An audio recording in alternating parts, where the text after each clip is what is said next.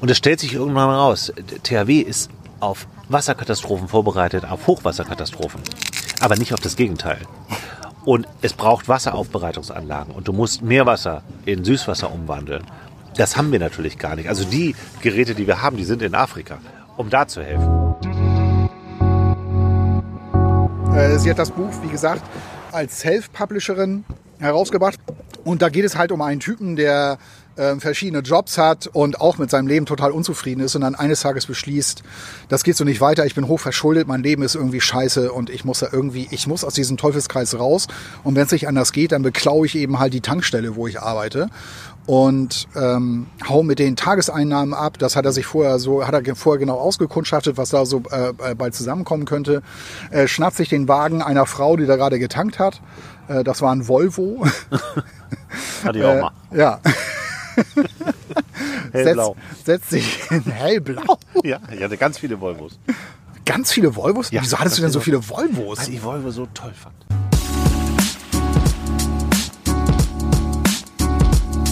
Hallo, ihr seid beim Podcast Zweimann-Buch. Wir sind zwei Männer, die gerne lesen. Zwei Männer, zwei Bücher. Wir verreißen keine Bücher, wir empfehlen Bücher. Wir, das sind Sven Jachmann, von Beruf Journalist und mit Büchern aufgewachsen. Und Andreas Heinecke, Filmemacher, Drehbuchautor und Schriftsteller. Wir sind Zweimann-Buch und haben Lust auf Austausch mit euch. Wie viele Folgen ist das eigentlich? Weiß man auch nicht, ne? Das sagt man 17.. immer. Man sagt immer am Anfang, in so einem Podcast sagt man immer am Anfang. Weißt du, wie viele, welche, wie viele, wie, welche? 17, ne? 17. So, Leute. da sind wir wieder. Ein schönes Dithmarscher Pilsener. Ja, er hat Angst vor Wespen. Immer so eine Wespe hier rum, das nervt Angst mich vor. Wespen. Ich habe heute bei einem Landwirt gedreht und da haben wir dann auch nachher, nach dem Dreh haben wir auch zusammen gesessen, dann gab es tatsächlich noch Kuchen. Ja. Und da kamen so viele Wespen, das war der Wahnsinn. Ja, ich mag das auch nicht. Ja. Und was, was mich immer so nervt, ist, dass die einen immer so um den Kopf fliegen müssen. Ja. Dass die überhaupt fliegen. Ja, aber jetzt ist sie weg. Ja. Ja. Das passt aber gut zu unserem, ähm, zu unserem Thema heute, weil es geht heute um Ökoterrorismus. In unserer Folge. Du musst mich doch nicht Was so hat das angucken. denn mit Wespen zu tun? Ja, weil das, ich hätte fast gesagt, lass sie doch aussterben. Aber das sollte man nicht sagen. Das ist nicht gut. Nein, Wespen sind ganz, ganz wichtig. Ganz wichtige Tiere. Ja, ganz wichtig. Ich weiß zwar jetzt spontan nicht wofür, aber sie sind wichtig. Ich glaube, das hat auch irgendwas mit damit zu tun, dass sie äh, irgendwie auch Sachen entsorgen und irgendwas wegfressen. Immer gut, Sachen ich, entsorgen Ich weiß es gut. nicht. Und bestäuben die eigentlich auch? Es gibt nicht nur Bienen, die bestäuben. Es gibt auch andere Tiere, die bestäuben. Ne? Es sind nicht nur Bienen. Ich weiß nicht, ob das auch Wespen Mhm. Ich sind. glaube nicht. Nee, ne? Weil die Bestäubungszeit, wenn die Wespen kommen, ja eigentlich vorbei ist. Hast du darüber mal nachgedacht? War, ist das echt so? ja, irgendwie kommen die erst im August, September. Da ist das ja nun vorbei. Ne? Okay, wir sollten uns nicht so verquatschen. Wir wollen ja eigentlich über Bücher sprechen. Ihr Genau. seid hier genau richtig, wenn ihr Top-Empfehlungen für Bücher haben wollt. Bei uns ist es nämlich so, bei uns werden keine Bücher in die Mülltonne geworfen, wie das zum Beispiel in gewissen Fernsehsendungen der Fall ist. Druckfrisch meinst du, In ne? Mhm. Druckfrisch zum Beispiel, ja. Finde ich total zum Kotzen. Wenn Bücher in die Mülltonne Ja. geschmissen werden, finde ich auch. Das war auch so das Erste. Ey, Hast du schon mal Druckfrisch gesehen? Ey, da, der Typ, der wirft Bücher in die Mülltonne. Ja. Wo ich mir, und jetzt sollte ich mir das deswegen angucken, oder was? Ja, ja. Mit so ein paar finde- wohlfeilen Bemerkungen werden dann so Bücher in die Mülltonne geworfen. Und du weißt es ja vorher schon. Er nimmt ein Buch in die Hand und es sieht halt auch entsprechend aus. Es sind aber auch ein paar Millionen Menschen, die das gerne lesen und er erdreistet sich dann da, das in eine Mülltonne zu schmeißen. Ja. Ja, Weiß ich nicht, was das soll. Weiß ich auch nicht. Aber ich meine, klar, So solche so Sendungen leben ja auch von Rubriken. Vielleicht brauchen wir auch Rubriken. Ich meine, das ist ja nur eine Rubrik, wo er was in die Mülltonne Ja. Vielleicht brauchen wir auch eine Rubrik. Vielleicht, vielleicht müssen Vielleicht wir auch, läuft das dann endlich mal. Ja, vielleicht läuft das dann endlich mal. Vielleicht sollten wir uns bei, bei Tinder anmelden. Und dann, Und dann? und dann sollten wir, sollten wir so Dates abmachen und aber auf diesen Dates Ja. nur übers Lesen und über Bücher sprechen. So, na, welche Bücher hast denn du zuletzt gelesen? Nur anstrengend. Und dann wollen die so das Thema wechseln und du sagst immer, also Effi Briest hat mich schon beeindruckt. Genau. Ja, auf jeden Fall spricht man dann da nur über Bücher und dann, und dann bringen wir das Gespräch mal mit und, und dann erzählen wir uns immer davon. Ja, ja, das ist gut. So, das und ist fangen damit an. So, wie war dein Date? Wie war dein Bücherdate? Stimmt, immer so. Ja. Ich war noch nie bei Tinder. Ich weiß überhaupt nicht. Also ich kenne das Wort. Ich, Hast du, hast du gute Fotos von dir? natürlich, es gibt keine schlechten. Aber wir wollen über unsere Bücher sprechen. Ja, lass uns über unsere Bücher. Also das war jetzt irgendwie Spinnerei. Muss ja nicht sein. Wir wollen ja über Bücher. Ja, kann aber auch. Ja. Also du hast auf jeden Fall irgendwas über Ökoterrorismus gelesen. Äh, wie, von wem ist das? Wie heißt denn das überhaupt? Soll ich anfangen? Willst du nicht einmal Nein, sagen, also was du hast? ja, ich, ich, ja, das wollte ich dich ja jetzt fragen und dann hätte ich erzählt, was ich habe. Aber ich, ich kann auch. Wie heißt das denn, dein Buch? Mein Buch heißt nur kurz Leben und ist von Katrin äh, Strafford. Ah, Klingt Nie so, gehört. klingt so international, ne? Aber das ist, ich, ähm, äh, Kat, Katrin Strefford ist Self-Publisherin. Das ist nämlich das Besondere an diesem Buch. Ich bin darauf gekommen, weil, ähm, äh, wie findest du Twitter? Kennst du Twitter mal? ich kenne ich kenn Twitter. Ja, wie, ja, find, ja. wie findest du Twitter eigentlich so? Ich finde Twitter gut. Hat die Catherine Streef, Strafford, Strafford. die twittert? Oder Catherine? Catherine Strafford twittert, ja. Und zwar hat sie, ähm, hat sie sehr freudig getwittert, dass sie auf der äh, Tolino Longlist, Tolino Award Longlist ähm, steht. Na, muss und man sie auch steht, erst schaffen. Ja, und sie steht nicht nur auf der Longlist, sie steht sogar auf der Shortlist inzwischen. Also es gibt äh, von Tolino irgendwie einen Award, habe ich jetzt gelernt über Twitter, über Twitter. ja. Ähm, und da geht es halt darum, dass Self-Publisher äh, dort den Tolino Award verliehen bekommen. ja. Ähm, und das fand ich ganz spannend. Finde ich auch. Wie sieht das Buch aus? Darf ich mir das mal angucken? Ja. Ich nehme das jetzt mal in die Hand und es ist normal gedruckt. Ich habe mal ein Buch über, als Self-Publisher veröffentlicht. Ja, deshalb finde ich das auch, weil das wusste ich ja. Ja, und habe da mal ein äh, Bücher, der Titel kommt ja von dir, muss man sagen, der Sound der Provence. ähm, und da habe ich das bei äh, ePubli heißt er. Das ist auch so ein riesen Self-Publisher, gehört der Holzbrink-Gruppe. Ja. Und da habe ich das mühsam irgendwie zusammengefriemelt. Und dann habe ich äh, das bestellt und weil ich dachte, naja, bestellst mal gleich 20 Stück.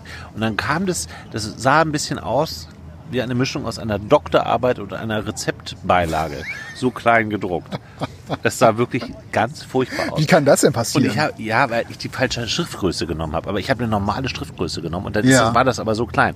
Und dann gibt es so, ich möchte gerne einen Button haben, wo drauf steht, mein Buch soll so aussehen wie andere Bücher auch. Ja, das wäre Das cool. wäre schön. Einfach darauf Ja. klicken, so und dann setzt er das und dann macht er das. Das soll zum Beispiel so aussehen wie das Buch von Catherine Strafford. Genau, weil das sieht gut aus. Was ist das jetzt? Das ist mein, Du hast was zu essen bestellt. ja, ich habe was zu essen Was gibt's denn bestellt. heute? Eine Currywurst wieder? Nein, Nein heute äh, lass dich überraschen. Ich hole das jetzt mal. Ja, ist gut. Du kannst ja, kannst ja mal in der Zwischenzeit äh, mal aufschlagen Ich und könnte auch unseren, mal was über dich erzählen. Einfach. über mich erzählen oder, oder über mich lästern oder was vorlesen vielleicht auch. Ich lese mal vor, was da hinten drauf steht. Und fürs Erste reicht mir ein Vielleicht. Ein Vielleicht ist immerhin kein Niemals. Kein auf keinen Fall. Kein bestimmt nicht. Und kein Ich gebe auf. Ich bin gespannt, was er darüber zu erzählen hat. Ich finde es übrigens gut, dass wir so Bücher machen, die auch nicht bei großen Verlagen veröffentlicht werden. Und dafür ist Sven genau der richtige Mann. Man hört ihn schon, wie er da hinten rumschreit, weil er schnell sein Essen haben will. Hier ist schon wieder eine Wespe. hast du das vorgelesen? Ich kann ja noch mal ein bisschen Werbung für mein Buch machen, solange er noch nicht da ist. Also Sound der Provence kann man auch bestellen. Na, Sven? Ich habe Sound der Provence. Gut, du hast, jetzt nur, hast das jetzt genutzt, um für dich nochmal richtig Werbung Ein bisschen zu machen. Werbung ne? zu machen, ja. Na gut. Aber wäre auch ein gutes Buch. Das war ein super geiles Buch sogar. Habe ich total gerne gelesen. Ja, und neulich hat ähm, äh, jemand mir geschrieben, dass er das jeden Sommer liest, wenn er in den Provence fährt. Das fand ich total nett. Jeden Sommer. Jeden Sommer. Das Lieblingsbuch der Familie hat er geschrieben. Ja. Das finde ich total nett. Hat mich echt gefreut. Also es gibt Flammkuchen und wenn du magst, kannst du natürlich auch noch ein Stück abhaben. Vielen Dank. Wir Ich haben werde- Corona. Ich würde da meine Finger nicht in dein Essen. Ach so, echt jetzt? Na gut. Ja. Ich kann es auch alleine essen. Tu das. Ich habe äh, schon Pommes gegessen. Es sieht gut aus, dein Flammkuchen. Ich kann ja mal in der Zwischenzeit, wo du deinen Flammkuchen schneidest, erzählen, was ich gelesen habe. Ja, erzähl mal. Ich habe eigentlich ein Buch gelesen, was momentan ja, ziemlich populär ist. Das heißt 42 Grad von Wolf Harlander. Und äh, 42 Grad ist, wie der Titel schon sagt, Die Durchschnittstemperatur. Naja, es wurde im letzten Jahr die höchste jemals gemessene Temperatur in Deutschland ähm, gemessen und das waren 42,6 Grad, glaube ich. Und dieses Buch heißt 42 Grad und ist ein Öko-Thriller von einem Journalisten, Wolf Harlander heißt er, der hat für Tageszeitungen gearbeitet, sehr viel Wirtschaftsjournalismus gemacht, für Kapital und fürs Handelsblatt gearbeitet. Und er hat sich eingehend mit einem Szenario beschäftigt, was eintreten würde, wenn wir eine Hitzewelle bekommen. Ich habe angefangen, als wir jetzt diese Hitzewelle hatten in Deutschland, das waren ja auch jeden Tag über 30 Grad, da habe ich angefangen, mich für dieses Buch zu interessieren, weil es auch äh, überall ausliegt und ich auch Leute kenne, die das gelesen haben und ziemlich begeistert waren. Und es geht darum, man findet nach einiger Zeit raus, dass es im März das letzte Mal geregnet hat und wir haben aber schon Juni etwa in dem Buch. Und es sind, jedes Kapitel fängt damit an, Berlin, Innentemperatur 24 Grad, dann kommt raus, draußen sind schon 33 Grad. Und es sind am Anfang in diesem Buch gar nicht so wahnsinnig extreme Temperaturen. Es sind eben immer so 27 Grad, 32 Grad, 34 Grad. Dann oft Innentemperatur, da ist dann äh, eine Klimaanlage, da ist es dann ein bisschen kühler.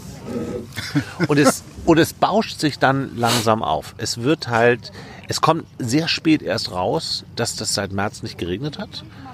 Und es kommt auch sehr spät raus, dass die Medien darauf richtig anspringen. Dann extrem natürlich.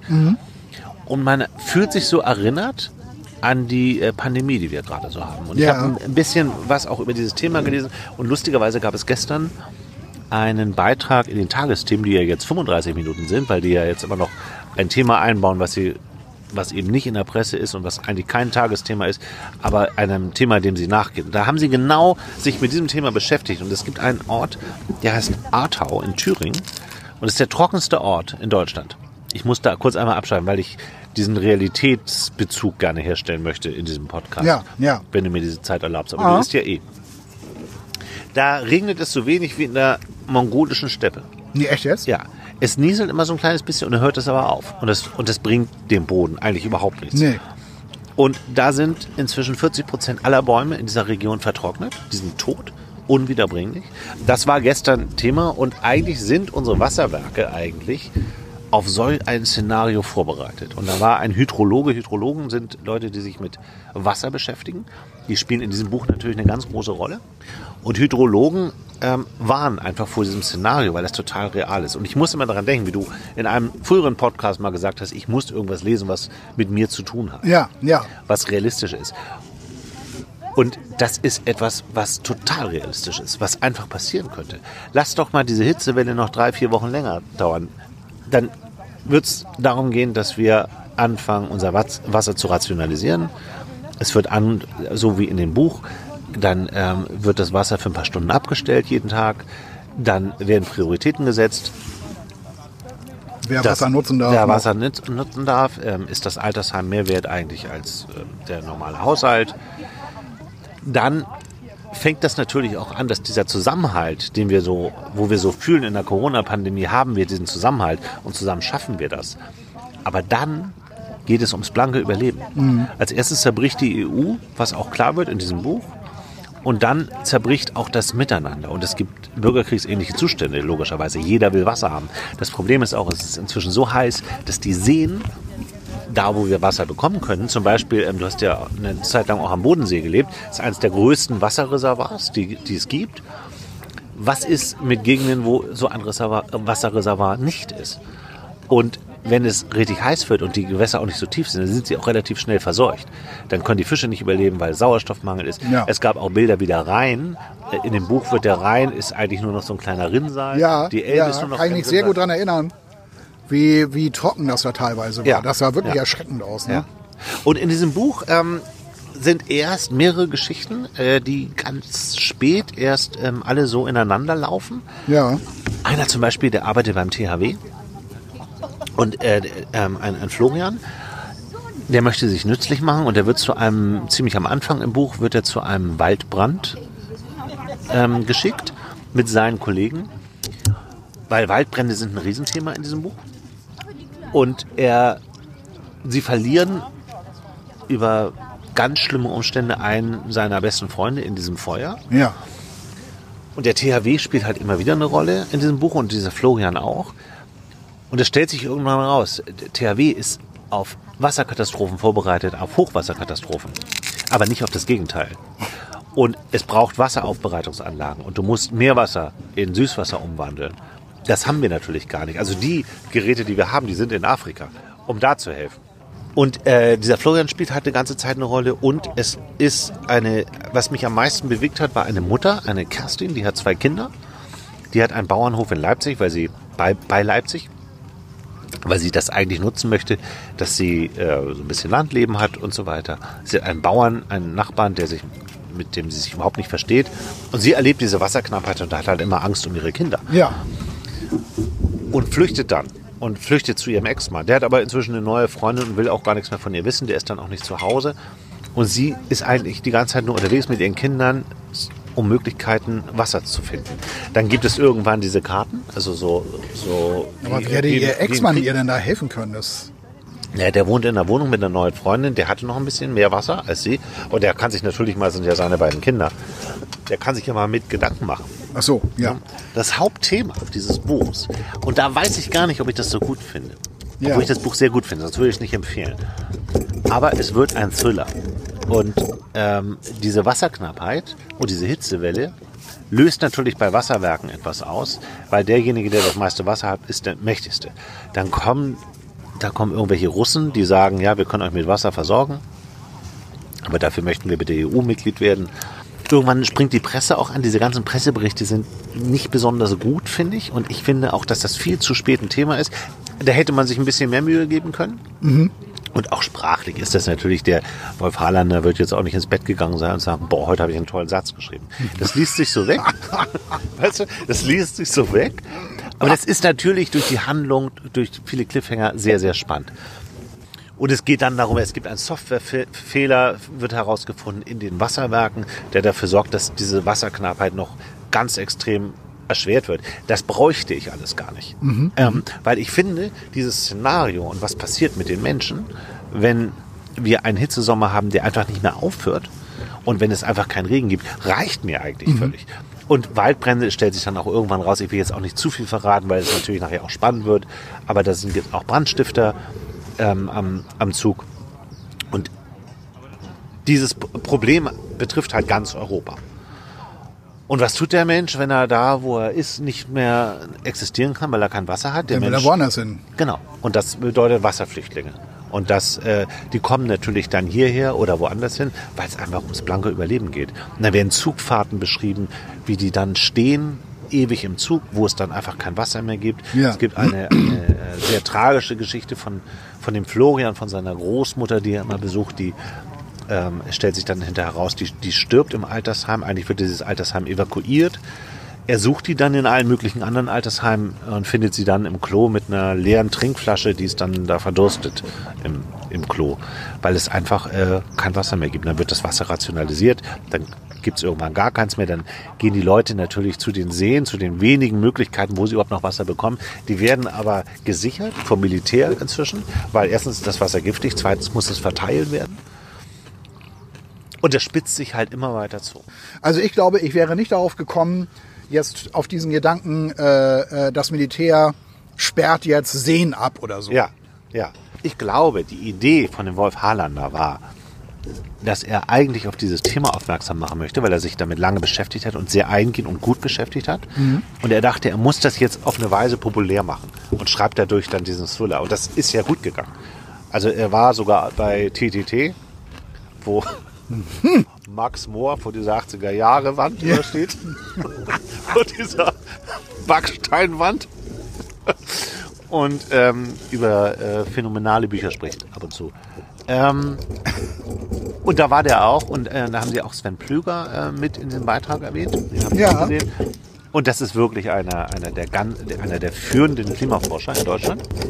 Und der hat das eben alles so bestätigt. Und auch dieser Bericht auf- in den Tagesthemen gestern, den ich gesehen habe, das ist einfach ein Land, ein hochentwickeltes Land wie Deutschland, ist auf so ein Szenario überhaupt nicht vorbereitet. Wahrscheinlich nicht, nee. Ich kann dieses Buch empfehlen, das ist im Rowold Verlag äh, erschienen, kostet 15 Euro. Ein sehr guter Verlag. Ein sehr guter Verlag, ja. Auch ein, ein wirklich gutes Buch. Wobei ich immer noch nicht begriffen habe, wo die jetzt hingezogen sind. Keine Ahnung. Also die sind doch aus Hamburg Rheinweg eigentlich. nach Hamburg gezogen. Ja. Und dann wird immer genannt, in welches Haus sie da gezogen sind. Irgendwo am Hauptbahnhof. Keine Ahnung. Ich habe nie begriffen, welches Haus denn jetzt. ich weiß auch gar nicht, warum das so wichtig ist. Ist das wichtig? Ja, mich hat das damals geärgert, weil mir nie erklärt wurde, wo die Ja. jetzt genau sind, Ja. dieser Rowold Verlag. Ja. Ja. Was hast du denn da eigentlich für ein Buch? Ach, du hast noch nicht aufgegessen. Es ist ganz schön kalt geworden hier schon. Ja. inzwischen, ne? Wir sitzen jetzt hier wieder in unserem Lieblingsladen. Es Und dämmert. Es, wird, es dämmert. Es wird, es wird frisch. Also ich glaube, ähm, Teile vorlesen wird langsam schwierig. Also, Also mein, mein Flammkuchen ist auch schon total kalt. ja, es tut mir leid. Weil du auch echt gespannt zugehört hast. Also, wenn ihr ein spannendes Buch lesen wollt, ein Über eine sehr Katastrophe. gut recherchiertes Buch, was wie ein Katastrophenfilm ist und auf eine Weise so wahnsinnig, wahnsinnig real ist, Abgesegnet von Sven Plöger. abgesehen von Sven Plö und Max Mohr vor der Backsteinwand. TTT. Dann könnt ihr davon ausgehen, dass selbst ein Dennis Scheck dieses Buch nicht über ein Laufband in den Müllcontainer schmeißen würde. Ja. Ich habe vor einiger Jetzt Zeit kommt die mal. Kellnerin. So, sollen ein- wir gehen? Oh, Letzte cool. Runde? Ja, gerne. Bringen Sie das oder müssen wir uns das holen? Das müssen wir holen?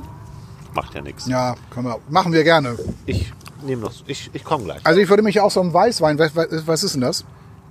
Ähm, das ist der Pinot Noir, glaube ich.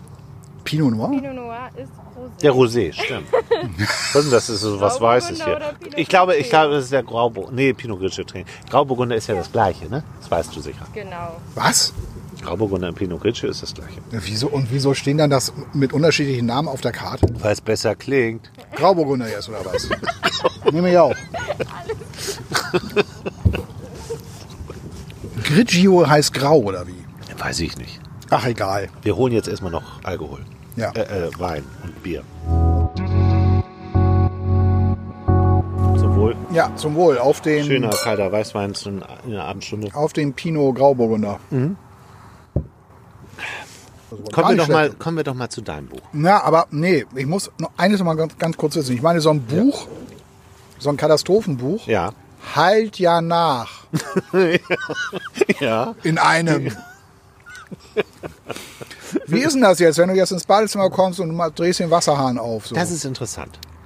Dass du mich das fragst, ist total interessant. Das Echt? ist eine sehr gute Frage, Sven. ja, Weil eine Freundin von mir, die hat das auch gelesen und die geht mit einem anderen Gefühl duschen. Die sagt, ich kann nicht so lange duschen. Und äh, ich kann das verstehen. Es macht dir Wasser bewusst. Und all diese Aspekte, was das eigentlich bedeutet und wie wichtig das ist und wie und dass, das, dass wir immer weniger Wasser haben, das ist ja, ist ja Fakt. ja. Und darum, äh, die, darauf diese Geschichte ähm, zu bauen, äh, ist schon, schon spannend. Nein, es macht dich, macht dir in jedem Fall bewusst, dass das ein wertvoller Rohstoff Irgendwo habe ich auch gelesen, dass das ähm, eine Art Gold ist, eigentlich. Ähm, und du merkst so, wie die Menschen so, das so realisieren. Und es ist für uns so wahnsinnig selbstverständlich, dass wir das immer haben. Ja. Wir haben immer Wasser. So, und so ist es aber eben nicht mehr, wenn sowas mal passiert. Und d- dann geht es auch los, dann dürfen sie die, die, ähm, die Gärten nicht mehr sprengen. Das hatten wir ja schon dieses das Jahr. Das hatten wir schon, absolut. Ja. Dass, dass Leute sagen, ey, vergoldet das Wasser nicht so. Ja, das wurde, das wurde ja ein, da wurde ja eindeutig zu aufgerufen, seinen Rasen nicht mehr zu sprengen, Ja. äh, das alles so ein bisschen nach hinten zu verschieben, auch Fenster nicht mehr zu putzen. Ja. So geht's dann so langsam Ja. los. Und dann denkst du, ja, mein Gott, dann putze ich die Fenster halt nicht. Ja. Ich war heute bei einem Landwirt, der Kartoffeln anbaut. Ja. Und der musste dieses Jahr auch seine Felder bewässern. Ja. Und der hat mir so Videos gezeigt. Also einmal, das wird, da wird richtig so, die Felder werden richtig so wie, wie, wie, wie so eine Feuerwehr, so ein Ja, ja. brennendes Haus löscht. Ja. So, also geht der Strahl über das Feld. Oder, ähm, was ich total krass fand, der legt dann so, ein, so, eine, so eine Leitung vom, vom Fluss, das ist relativ in der Nähe, und lässt dann das Wasser einfach durch so ein Rohr in die Furchen so reinlaufen. Ja. Ja. Dass die Felder richtig unter Wasser sind. So Ja. viel Wasser braucht er Ja. dann. Ja. Ja. Und er hat mir erzählt, 2018, als dieses richtig rigorose Dürrejahr war, Ja. da meinte er, wurde das so früh schon so warm und so trocken, da konnte er nicht mehr gegen anwässern. Mhm. Es ging nicht mehr. Es ist etwas feucht geworden. ja. Hier ziehen auch schon die, die Vögel gen Süden. Ja, geht los. Ne? so, Die ja. Störche sind, glaube ich, schon weg. Ne? Ja, es geht los. Ja, auf jeden Fall. Nee, ähm, also ich habe gelesen von Katrin Strafford. Strafford. Ähm, ich habe nachgeguckt, woher der Na wo, ähm, ob sie irgendwie englische oder französische ähm, Vorfahren hat oder so, hat sie aber nichts auf ihrer Internetseite zugesagt. Ja. Nur eben halt, dass sie noch nicht, äh, sie, ähm, also sie hat geschrieben, äh, nur kurz leben heißt ihr Buch. Das ist ein Roman, äh, ähm, der ist auch nicht sehr lang. Der äh, ist so 150 Seiten lang. Ich kann diesen Roman absolut empfehlen. Es ist so eine Art Roadmovie, würde ich mal sagen. Ähm, und ich bin darauf gekommen, das hatte ich ja anfangs schon erwähnt, weil ich äh, Twitter, ähm, äh, wie heißt denn das? Twitter. User bist. User bin. Ich Ja. bin Twitter-Verwender. Du bist Twitter-User. Ich bin Twitter-User. Das hast du jetzt. Und genau, da hatte sie geschrieben, also hey, super, ich bin hier Tolino Award auf der, auf der, auf der Longlist, auf der Shortlist und so weiter. Und Aber wie bist du denn auf die gekommen? Durch Twitter? ja, ich, ich bin, ich glaube, ich glaube, weil Zoe Beck oder so, hat das glaube ich Ja. weitergeleitet. So Beck kenne ich. Die leitet sehr viel weiter. Sie hat begriffen, dass man viel retweeten muss, glaube ich. Ah. Zoe Beck. Ja. Ja. Hast du schon mal was von Zoe Beck gelesen? Noch nie. Doch, ich habe mal was. Sie ist auch Übersetzerin, ne? Sie ja. übersetzt auch viel. Und das war auch gut. Irgendjemand hat das auf jeden Fall weitergeleitet und, und da habe ich dann halt, äh, bin ich auf den Tolino Award aufmerksam geworden. Ähm, und dann habe ich eben halt da so ein bisschen nachgeschaut, Tolino Award, was ist das überhaupt? Und dann habe ich festgestellt, ey, man kann ja überall in jedes Buch quasi reinlesen. Und das habe ich dann mal gemacht. Und da hat mir tatsächlich der, äh, das, was ich äh, reinlesen konnte von äh, Katrin Strafford, Strafford, Katrin Strafford, habe ich in nur kurz Leben reingelesen. Das fand ich total, ich, ich fand es total klasse. Äh, weil mich hat das so ein bisschen an eine Geschichte von Stefan Zweig erinnert. Da ging es um eine, ein, um eine ähm, Postbeamtin, Ja. die, kennst du die Geschichte? Ich kenne alle, alle Bücher von Stefan Zweig, Ja. weil ich ein ganz großer Fan war früher. Ich habe das lange nicht gelesen. Auf jeden Fall gibt es so eine Geschichte von einer, von einer Postbeamtin, die auch über ihr Leben sinniert und auch feststellt, dass ihr Leben irgendwie nicht so klasse ist.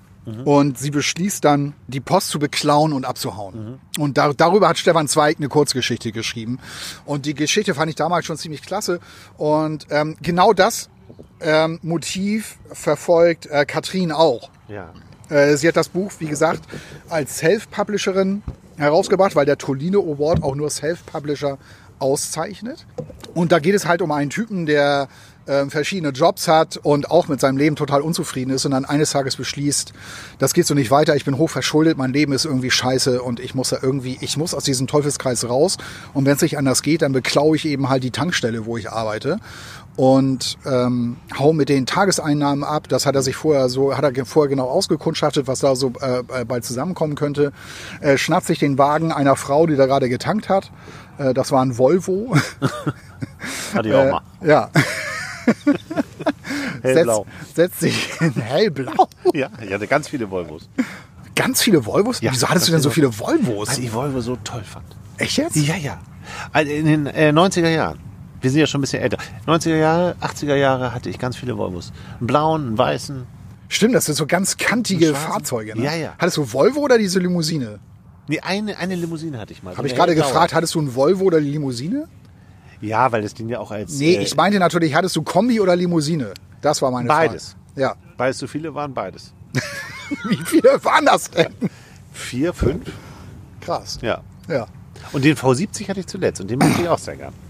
Schönes Auto. Ja. Auf jeden Fall ähm, Können Sie mal sponsoren eigentlich hier. tankt er halt in dem Moment, wo er seine Tankstelle beklaut, äh, also läuft er aus diesem Häuschen raus ähm, und äh, klaut das Auto einer Frau, die da gerade tankt. Und das ist zufällig ein Volvo. Und er fährt dann, fährt dann los. Und das ist dann halt der Vorteil. Ich muss es jetzt erzählen, weil es steht eh hinten auf dem Buchrücken drauf. Deshalb erzähle ich das jetzt einfach mal. Ja. Ähm, er fährt also los, fährt die ersten Kilometer und hört dann hinter sich so ein Räuspern. und hinten auf der Rückbank hat der Sohn dieser Frau gepennt Wie alt? und wacht auf. Das ist so Teenager. 16, se- 15, 16 Jahre alt. Und dann denkt er, er wird entführt. Ja, und denkt, und denkt, er wird entführt. Ähm, und, äh, und die beiden fahren jetzt also, sind jetzt halt beide auf der Flucht. Also er ist auf der Flucht, also der Typ, der halt den Volvo geklaut hat und hat jetzt zufällig, was er gar nicht geschnallt hat, eben halt den Jungen da an Bord. Und ist das so ein Stockholm-Syndrom, oder? Das kann man, das, das kann man so sehen, wenn die Situation insgesamt bedrohlicher wäre für den Jungen. Ist sie aber nicht. Weil der Typ, der, der dieses Auto klaut, der in dieser, in dieser Situation ist, sein Leben ist schlecht, er ist hoch verschuldet, er muss raus aus dieser Nummer. Der ist so, äh, wenn ich das richtig alles interpretiert habe, ist der so mehr oder weniger Mitte, Ende 20. Also lass den jetzt 10, 15 Jahre, maximal 15 Jahre älter sein. Und, und der will eigentlich auch niemandem was Böses. Der hat eigentlich nur ein Interesse daran, irgendwie den Notausgang aus seinem Leben zu finden, aus seiner, aus seiner, aus seiner, aus seinem Teufelskreis da. Ähm, und hat jetzt also nicht das Interesse, jetzt also den Jungen da irgendwie, ja, die, die Frau jetzt zu erpressen und, und wenn, wenn die nicht zahlt, dann bringt er den Sohn um oder so, ne? Nein, ist kein Krimi. Nein, nein, insofern nicht, sondern es ist ein Roadmovie zwischen den beiden, entwickelt sich eine ganz bestimmte äh, Verbindung, äh, äh, so, eine, so, eine, so, eine, so eine Connection irgendwie. Und ähm, das geht dann, also sie, sie, sie fahren also äh, nach Frankreich und, und so weiter und so fort. Und du bekommst dann relativ schnell mit, ähm, dass sich da eine ganz ernste, eine ganz ernste Geschichte so ent, entwickelt zwischen den beiden. Und das, ähm, Also die wären Freunde oder? ja, genau, genau. Also es dauert ein bisschen. Äh, der Junge, um den es geht, der, du hast auch so das Gefühl, der, der nimmt das auch total lässig, was da, was da gerade so passiert. Der nimmt den Typen auch gar nicht so wirklich ernst. Ähm, und das hat sie wirklich toll geschrieben. Das ist echt eine, eine tolle Geschichte. Ja. Äh, Ich liebe ja Road, Road, ja, also es ist, Roadtrips, Road ist, Movies, ist, ein, Road- ist ein echter, ist ein, ist ein echter Road. Mhm. Roadtrip, der, der sich zwischen den beiden da entwickelt und ähm, hat auch wirklich ähm, eine ganz, ganz ernste Hintergrundgeschichte. Mhm. Ich finde, es ist, es ist von der Länge her völlig okay. Wie gesagt, das sind nicht mal 200 Seiten. Ich habe das sehr, sehr schnell durchgelesen, weil mich da auch der Anfang schon so geflasht hat. Ja. Und ich das irgendwie, irgendwie ähm, spannend fand. Du bist natürlich auch so, gerade auch weil du weißt, okay, Self-Publisherin, ähm, das Nicht ist, lektoriert. ja, genau, das ist eine, ähm, das ist wahrscheinlich so ihr erstes längeres Werk, äh, wenn man das auf, auf, der, auf, auf den letzten Seiten, wo sie eben halt den Leuten dankt, die sie so unterstützt haben, äh, da merkt man das dann auch, ne? dass, dass sie dann auch wahrscheinlich so ein bisschen auch Probleme hatte. Sie hat wahrscheinlich innerhalb der Geschichte so ein bisschen gestockt, scheiße, wie entwickle ich das jetzt weiter? Und, ähm, und dann haben, ha- ist sie wohl von Freunden auch so ein bisschen beraten worden. Das, Aber das, ist hochsympathisch. Ja, das finde ich finde ich ganz toll. Ja, finde ich weil, auch. Weil Verlage ja, die suchen ja immer nach etwas, was so ist wie irgendwas anderes. Ja. Ne? Weil damit waren wir ja so erfolgreich, sowas brauchen wir. Das ist auch so ein, ein, ein kurzer Blick auf, auf alles, dass ich, dass ich sowas immer toll finde. Und die hat das, die wird es ja angeboten haben. Und alle werden es abgelehnt haben. Ja, das, ähm, das, das habe ich jetzt aber jetzt auch aus ihren Tweets nicht herauslesen können. Ich habe sie so ein bisschen, ich habe so ein bisschen geguckt, was hat sie denn so äh, sonst noch so geschrieben auf ihrer Homepage. Ähm, es ist wohl, also sie hat wohl, ähm, sie hat schon immer irgendwie gern geschrieben. Das ist wie gesagt ihre erste längere Geschichte. Ja. Sie wird es mit Sicherheit irgendwo angeboten haben, hat dann aber gesagt, nee, also ich glaube daran, dass das eine coole Story ist und dass ich, ich bringe das als Self-Publisherin raus. Äh, die Situation kennst du ja, hast du ja auch gemacht. Ja, die kenne ich. Und äh, bei mir war der auslösende Punkt, dass ich äh, dieses, dieses Buch geschrieben habe und ich mich mit einem Verleger, dessen Namen ich jetzt nicht nennen möchte, getroffen habe an einer Bar nachts in Frankfurt, auf der Frankfurter Buchmesse. ähm, er einen Kahn hatte und ich auch.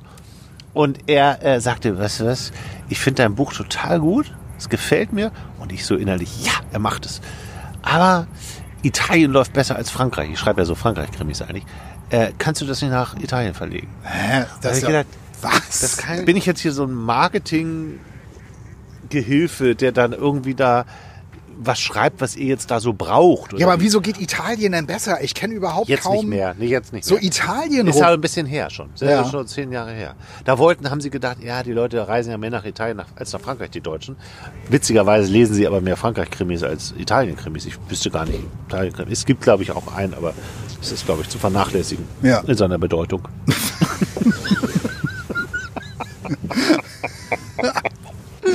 Und ja, ähm, und dann habe ich ja das auch selber rausgebracht, ne, wo du auch den Titel gefunden hast. Und ich habe mich damals damit sehr beschäftigt, weil ich war auf der Frankfurter Buchmesse und diese Self-Publisher wuchsen wie Pilze aus dem Boden. Überall Ja. gab es kleine Stände, wo sie es angeboten haben. Da musstest du mal was bezahlen, da dann gar nichts bezahlen. Und ich finde, dass ähm, man denkt immer so, ja, der hat es irgendwie nicht geschafft beim richtigen Verlag. Das ist aber so nicht. Und es hat für mich überhaupt kein Gefühl mehr von, naja, das kann jetzt hier irgendwie jeder. Äh, überhaupt nicht. Also deswegen, die ist für mich genauso viel wert wie irgendeiner, die in irgendeinem Verlag veröffentlicht hat und was geschrieben hat, was so ist wie alles. Also es würde mich schwer wundern, wenn äh, Katrin Strefford ähm, keinen Verlag findet. Also, Ja. ähm, also für, für, für, nachfolgende, Ja. für nachfolgende Geschichte. Also ich finde, ähm, die Geschichte ist wirklich klasse, ähm, ist auch schön geschrieben. Also ähm, ich fand da jetzt nichts irgendwie äh, kitschig. Es ist auch sehr ähm, dialoglastig natürlich, weil zwischen den beiden, du bist halt mit den beiden so im Auto oder Ja. wo auch immer mit dabei und erlebst also wirklich äh, auch tolle, tolle Geschichten. Ich will, ich will auch gar nicht so viel, so viel jetzt verraten. Ich kann, ich kann nur wirklich jedem raten, also dieses Buch zu lesen, ähm, äh, weil weil es einfach wirklich eine tolle, abenteuerliche äh, Roadtrip-Geschichte ist ähm, und auch nicht auch nicht zu lang. Also man hat das wirklich äh, schnell durchgelesen. Sie hat es sehr sehr sehr sehr sehr lebendig geschrieben. Äh, Gerade auch der junge ähm, äh, wird auch so toll äh, mit seinen ganzen Macken ähm, so ein äh, beschreibt sie halt, den ja so ein Teenager der immer der immer das äh, Etikett von der Bierflasche so abknibbelt wenn er mit ihm da irgendwo ist und zwischen den beiden ergeben sich wirklich so auch so tolle Aktionen irgendwie und Spielt denn die Frau irgendwann auch nochmal eine Rolle? die Mutter, nee, hatte ich auch gedacht. Also ja, die Mutter, die spielt im Aber- Hintergrund. Die, die Mutter ist so die Böse, mehr oder weniger so. Also die, Aha, okay. ähm, also jetzt nicht schlimm, aber äh, dass du du denkst so oft, ey, mein Gott, ey, jetzt lass doch mal deinen Jungen, lass ihn doch mal machen. Mhm. So, ne? Von daher, also sie, sie ist jetzt nicht so die Böse, aber die Mutter äh, hat auch so, ja, du denkst so, na, vielleicht kommt es da noch irgendwie zu einer Wandlung oder so, ähm, aber kommt es nicht wirklich. Äh, Die werden natürlich auch gesucht, das ist auch ganz, aber das, das äh, spielt dann doch eher so einen, so, einen- so einen nebensächlichen Aspekt. Ich stelle mir gerade so vor, die Catherine hat das ähm, einem Verlag wie dem Lübbe Verlag angeboten. Ja, Und der Lübbe Verlag hat gesagt, ja, lass sie mal nicht da Ja, dahin fahren. genau, sondern lieber dahin und dann Skandinavien wäre toll. Schweden wäre super. läuft super. Schweden läuft Schweden super läuft gerade. großartig. Und dann kommt die Frau dahin und die beiden werden ein Paar. Ja, So, weißt du? Und dann kann ich solche Leute wie Catherine Strafford verstehen, sie sagt, nee, ich habe da einfach keinen Bock drauf. Ja. Macht mal schön eure Elizabeth George Abteilung und Lucinda irgendwas, Williams oder wie die heißt, oder Riley. Macht das mal alles schön, aber ich möchte das einfach nicht. Ja, So. ja. Und dass es diese Möglichkeit gibt, als Self-Publisher solche Bücher rauszubringen, finde ich toll. Ich finde das ganz toll. Ja. Ich habe einen, übrigens, ähm, wir hatten ja vor ein paar Folgen mal Martin Walker. Ja. Und äh, der kommt ja, ich hatte ja damals gesagt, der kommt ja in die NDR Talkshow, weil er ja Deutsch spricht. Und ich habe ähm, den vorbereitet für die Sendung und ein langes Telefonat mit ihm geführt. Und er ist ja Schotte, lebt in Frankreich und ist in Deutschland oft auf Lesereise. ja, Und er hat gesagt, Deutschland ist für ihn der wichtigste Markt. Es gibt 2,6 Millionen Menschen, die seine Bücher hier gekauft haben in Deutschland. Und deswegen ist er hier so gerne. nicht schlecht. Und da habe ich gefragt, wo- woran liegt das? Was, glaub, was, was glaubst du, woher kommt das? Und da hat er eine echt interessante Erklärung gegeben. Das ist die Buchpreisbindung. Ja, Er hat gesagt, durch die Buchpreisbindung hat jeder Ort, jede Kleinstadt, fast jedes Dorf einen eigenen Buchladen, wenn es ein ein bisschen Infrastruktur gibt. Und es gibt es in anderen Ländern, wie zum Beispiel in Frankreich oder Schottland oder England, eben nicht mehr. Weil äh, die mit ihren 2,95 äh, Pfundbüchern natürlich den Markt platt machen. Und er hat gesagt, durch diese Buchpreisbindung haben wir Kulturzentren in jedem Ort. Und es gibt überall Bücher. Und das ist das Besondere an Deutschland. Ich fand das interessant. Ich fand diesen Blick von außen total interessant. ja, ja. Ja, Und deswegen haben wir auch so eine lebendige ähm, äh, Self-Publisher-Szene. Weil es gibt da wirklich gute Sachen. also ich möchte nicht wissen, was bei den Verlagen alles abgelehnt wird, aus irgendwelchen nichtigen Gründen. Ähm, und ich äh, ja, freue mich wirklich, dass ich hier dieses, dieses kleine Büchlein von der Katrin entdeckt habe und hier mal vorstellen konnte. Und vor allem bei den Self-Publishern, ich meine, hier auf der Rückseite steht auch so einiges drauf, aber da bleibt dir erspart irgendwelche Promi-Urteile. Oder die Petra hat mal gesagt. Ja, was, was, was würden wir jetzt hier hinten drauf schreiben? Ein großartiger Roadtrip oder ich habe keine Ahnung. Als würde Wim Roadtrip im Auto sitzen. Sehr schön. Das war's für heute. Ja, das war's. Mein Gott, wird das früh dunkel. Ist ist furchtbar. Bald müssen wir da drin wieder sitzen. Ja, hoffentlich geht das überhaupt bei Corona. Ja, müssen wir einfach mal abwarten. Ja. Ist nicht euer Problem.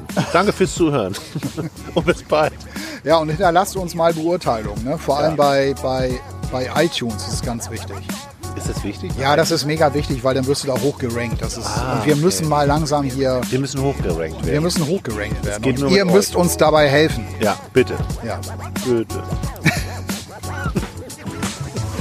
bis bald. Also macht es gut. Ja. Tschüss. Tschüss.